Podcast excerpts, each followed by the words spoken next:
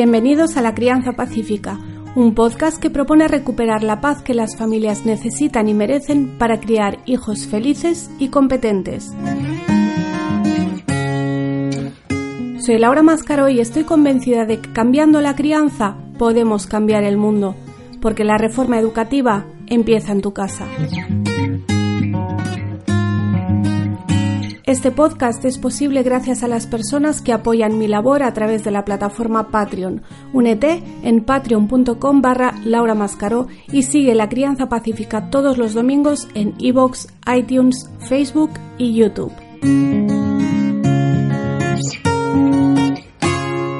Bienvenidos al episodio número 20 de La Crianza Pacífica. El podcast de esta semana está patrocinado por Comunicación con Bebés, un proyecto de Miriam Escacena dedicado a la educación en la primera infancia.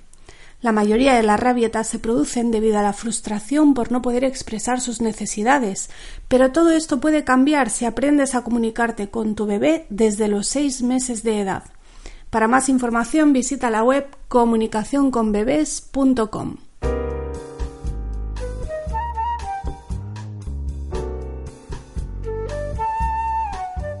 La semana pasada dije que había dos temas que últimamente me estaban preguntando bastante y que yo no me animaba a hablar de ello.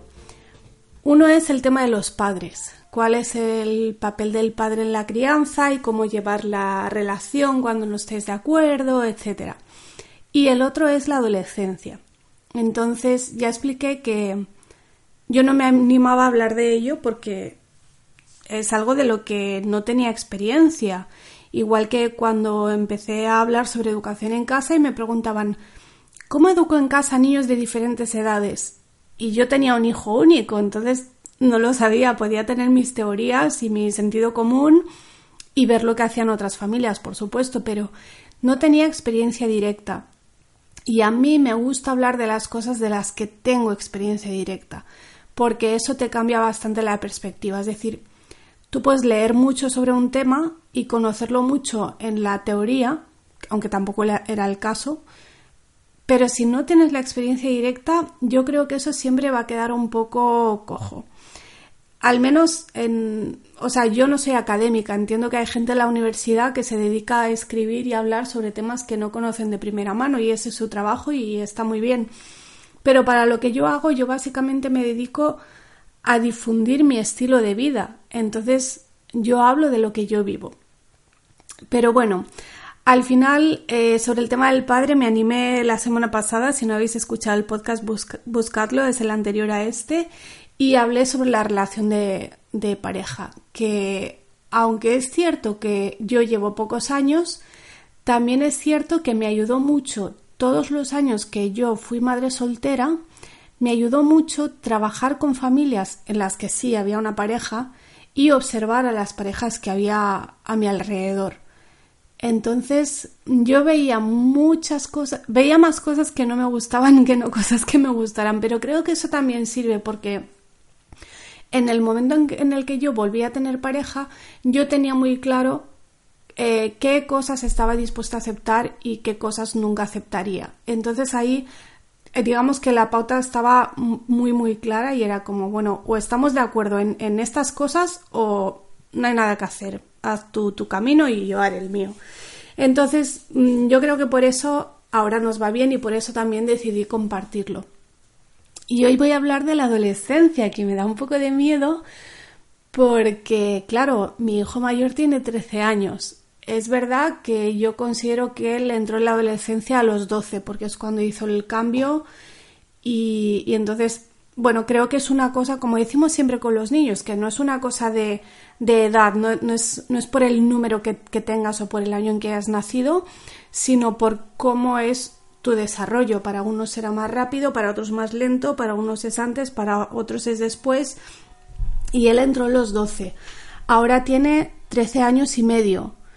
Entonces, claro, realmente yo pensaba, bueno, de la adolescencia habría que hablar, en caso de hablar, porque también es muy difícil hablar de esto sin, hablar de, de mi hijo particularmente y él no quiere que hable de él. O sea, yo siempre que cuento algo sobre mi hijo o le saco un vídeo o publico una foto de él, tengo permiso expreso para publicar esa cosa concretamente.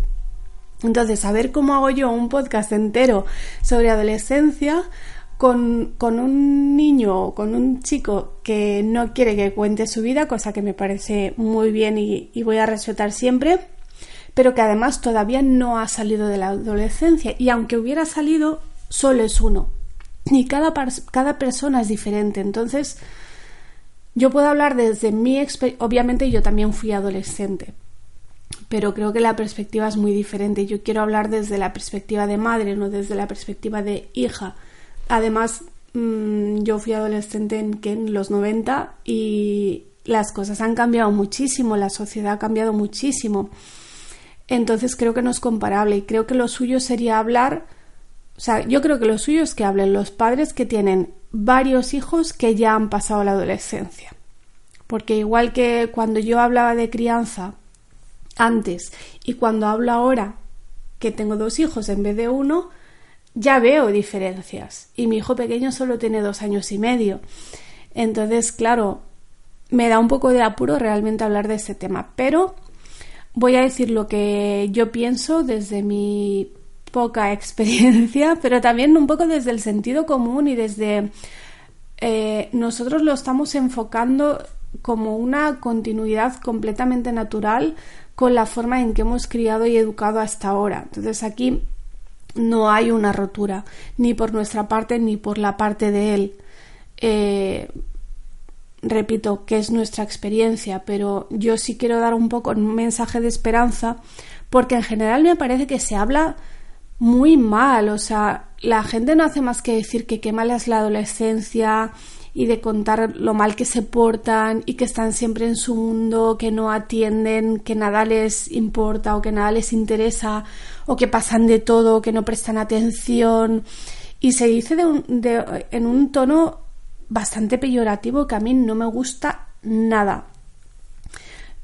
Yo pienso que igual que cada vez hay más padres que se preocupan de informarse sobre las fases del desarrollo del bebé, cuáles son los cambios a nivel físico, social y por supuesto neuronal que pasa un bebé y procuran tratarles teniendo siempre en mente en qué etapa del, desarrollo se encuentran, creo que va siendo hora de que hagamos lo mismo con los adolescentes, porque también, o sea, sigue siendo un, proceso de, de, desarrollo que tienen que pasar, que pasamos todos, que para cada uno es diferente, pero es cierto que, que hay algunas pautas, ¿no? O sea, hay cosas que simplemente es, biología, es ciencia y, es lo que hay.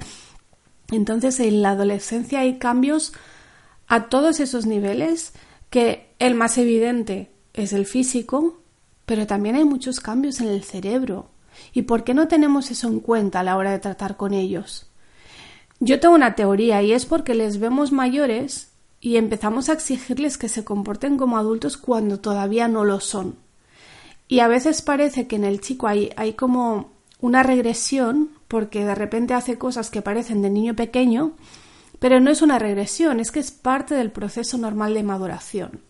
Entonces, lo primero que tenemos que hacer es informarnos y tener siempre en cuenta el proceso que están viviendo, en qué etapa del desarrollo están y qué implica eso para ellos, porque a veces nos centramos más en cómo, en cómo lo vivimos nosotros los adultos, pero ¿Y cómo lo viven ellos? ¿Y qué implica eso para ellos?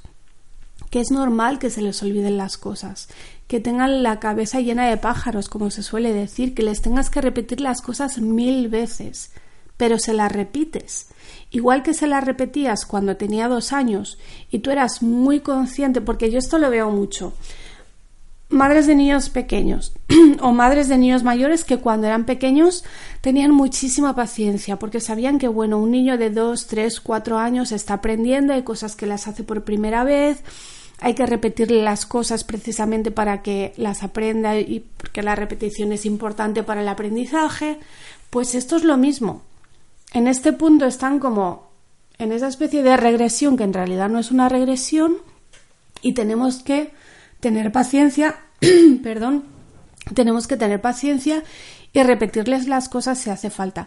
Yo sé que es difícil porque los ves, además mi hijo, por ejemplo, que ya tiene cuerpo de adulto y lo veo que ya es más alto que yo y tiene bigote y, tiene voz de hombre y pienso, ¿cómo es posible que le tengan que estar repitiendo cosas tan básicas? Y a veces no tengo esa paciencia, pero trato de recordármelo, igual que también me lo recuerdo cuando se trata de algo de mi hijo pequeño que, como he dicho, tiene dos años y medio. Si tengo paciencia con uno, tengo que tener paciencia con el otro, porque los dos están en momentos importantes de, de cambio en su vida. Lo segundo es que no tenemos que sentirnos fracasados. Y a mí me pasa, ¿eh? A veces me pregunto qué he hecho mal.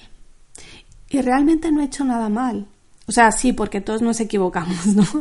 Pero las cosas que le pasan ahora a mi hijo le pasan porque tiene 13 años, no porque yo le haya educado mal, no porque yo me haya equivocado y, haya hecho las cosas mal y las tuviera que haber hecho de otra manera. No sé, o sea, yo me niego a sentirme fracasada y prefiero pensar que esto es una fase que tenemos que pasar todos como familia. Cuando, cuando le recuerdo que apague la luz de la escalera y me dice sí, sí, y se va y deja la luz encendida. Y solo ha pasado medio minuto desde que se lo dije y ya se ha olvidado. Pero no es que se esté portando mal, ni es que pase de mí, ni es que sea rebelde, ni que se haya vuelto tonto. O cuando le da la risa floja por cualquier cosa, sin motivo aparente, por ejemplo. Esto es algo que yo recuerdo que a mí también me pasaba mucho, que de repente me daba la risa y me ponía a reír, no podía parar y, no tenía una explicación y no podía ni hablar. o cuando hace algo que sabe, y esto molesta un poco más, cuando hace algo que sabe perfectamente que no es correcto, pero lo hace igual. Que es como si sus neuronas se hubieran desconectado. Porque en cierto modo se han desconectado. Ese es el tema. Y aquí viene el tercer punto. Normalmente hay una diferencia importante entre el desempeño intelectual en la adolescencia. ¿eh? Hay una diferencia entre el desempeño intelectual y el desempeño emocional. Porque para algunas cosas son como adultos y pueden razonar perfectamente y son capaces de, de analizar las cosas y de entender Mm, conceptos complejos, pero para otras cosas son como niños pequeños. Y a veces es difícil convivir con esto, porque nosotros como adultos intentamos buscar explicaciones lógicas y no las hay. O sea, no las hay más allá de que esto es lo normal, es un proceso que hay que pasar y no tiene más. En cuarto lugar, en la adolescencia, y todos hemos pasado por ahí, es cuando empiezas a separarte de tus padres y de tu familia. Que es algo que yo recuerdo con, con una sensación ambivalente como de decir quiero separarme y a la vez no quiero separarme. Igual que hay un momento en el que el recién nacido descubre que él y su madre son seres diferentes, que son individuos, que no, son la misma persona, también el adolescente le pasa algo parecido, ¿no? Es consciente de eso y, además empieza a tener la capacidad de alejarse. Y esa es la novedad, que tiene la capacidad, que de repente puede entrar y salir de casa cuando quiera, que tiene sus llaves, que tiene su dinero, que tiene su teléfono móvil, que se puede mover como quiera y empieza a alejarse, que es simplemente es lo que tiene que pasar. Por eso yo creo que el trabajo hay que hacerlo antes. Creo que es importante haber creado una relación sólida de confianza con ellos durante la infancia, porque ese es el pozo que queda. Por eso yo también cuando hablamos de unschooling siempre digo, la clave está en la relación. O sea, olvídate de métodos, de técnicas para aprender tal o cual cosa, de recursos educativos. Olvídate de todo, céntrate en la relación que estás creando, porque eso es lo que va a quedar después y esto es lo que te puede salvar después. Una vez escuché, no recuerdo a quién, en, esta hora parezco también un poco adolescente porque a veces me pasa que escucho algo o leo algo y me quedo con la idea y no recuerdo dónde lo he leído o dónde lo he escuchado.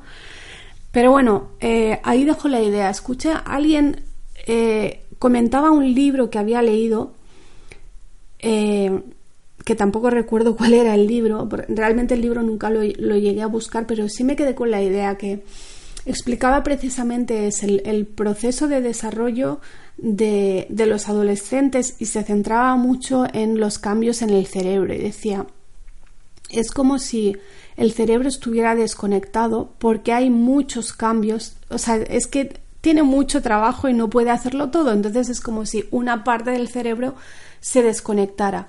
Y es como si como si los chicos no estuvieran ahí, pero luego vuelven y vuelven convertidos en una persona mejor, más madura y centrada. Es como que están metidos en un túnel oscuro donde tú no puedes llegar a ellos, pero luego salen y salen, digamos, ya reforzados. Es como, como la oruga que se convierte en mariposa, ¿no? Y creo que es así realmente. Yo a veces miro a mi hijo y pienso, ¿quién eres y qué has hecho con mi hijo? Pero creo que es lo normal. No digo que sea fácil y va a depender de, las circunstancias de, cada familia y de cada hijo en concreto. Y sé que algunos padres lo pasan muy mal en la adolescencia porque también hay, adolescentes, digamos, más difíciles que otros, ¿no? O más rebeldes que otros. Y yo sí me encuentro muchas madres ahora que tienen hijos que están entrando o a punto de entrar a la adolescencia y, solo dicen, siempre dicen, solo espero que no sea la mitad de difícil de lo que fui yo. Así que bueno, hay que tener un poco de empatía y ver que, que esto es normal. Y el quinto y último punto es dejar de controlar o de querer controlarlo todo. Que esto es especialmente difícil en la parte social, que, que, no he hablado mucho de la parte social y también es muy importante porque empiezan a elegir a sus amigos, se relacionan con gente que tú igual ni conoces o, los conoces y no te gustan, empiezan a querer probar cosas y tú no estás ahí para comprobar que estén bien. Tú no puedes estar ahí. De algunas cosas ni te vas a enterar y de algunas te vas a enterar y no vas a poder hacer nada. Y hoy en día además se añade la parte de la tecnología que, que muchos padres lo viven con, con ansiedad y con auténtico pavor, que es un mundo todavía muy desconocido para muchos padres y no debería serlo.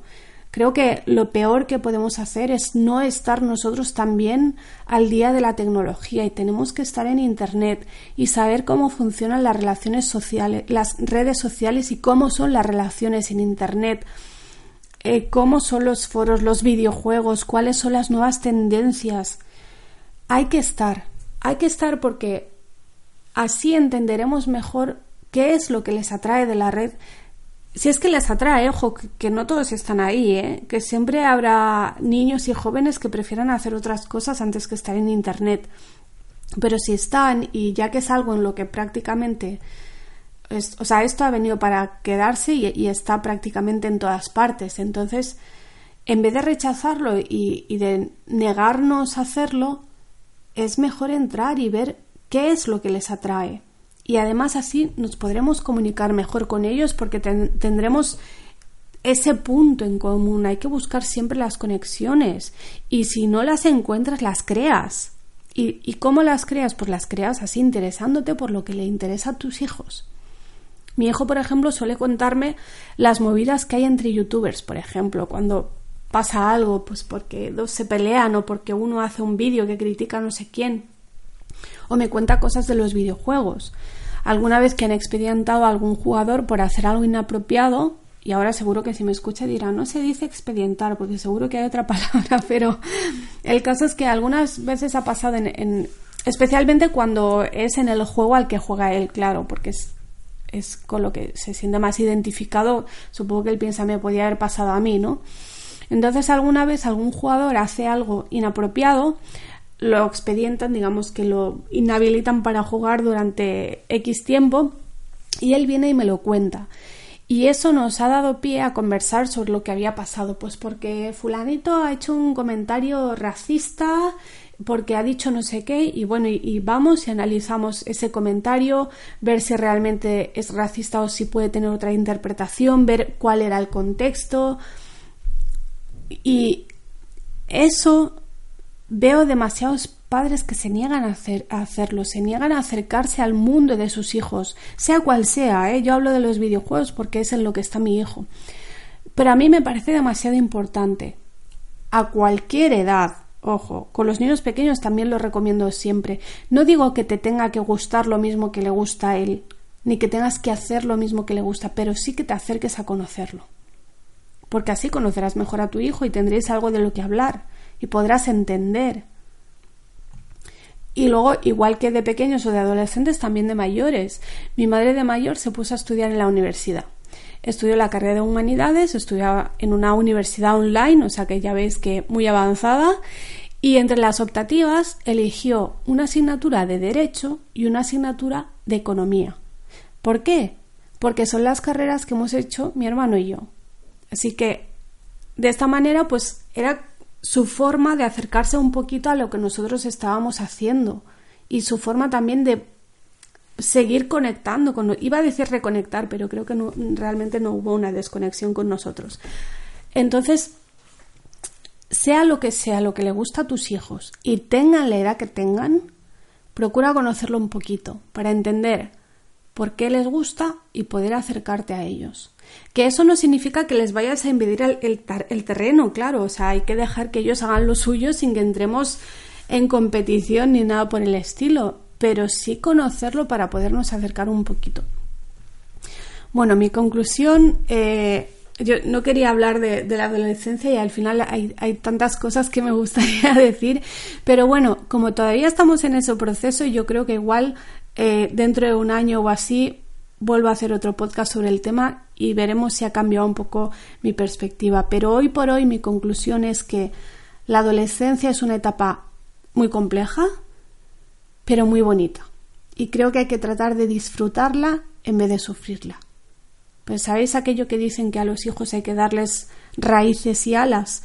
Pues esto es el momento de empezar con lo de las alas. Y creo que si antes hemos hecho bien la parte de las raíces, todo va a ir bien.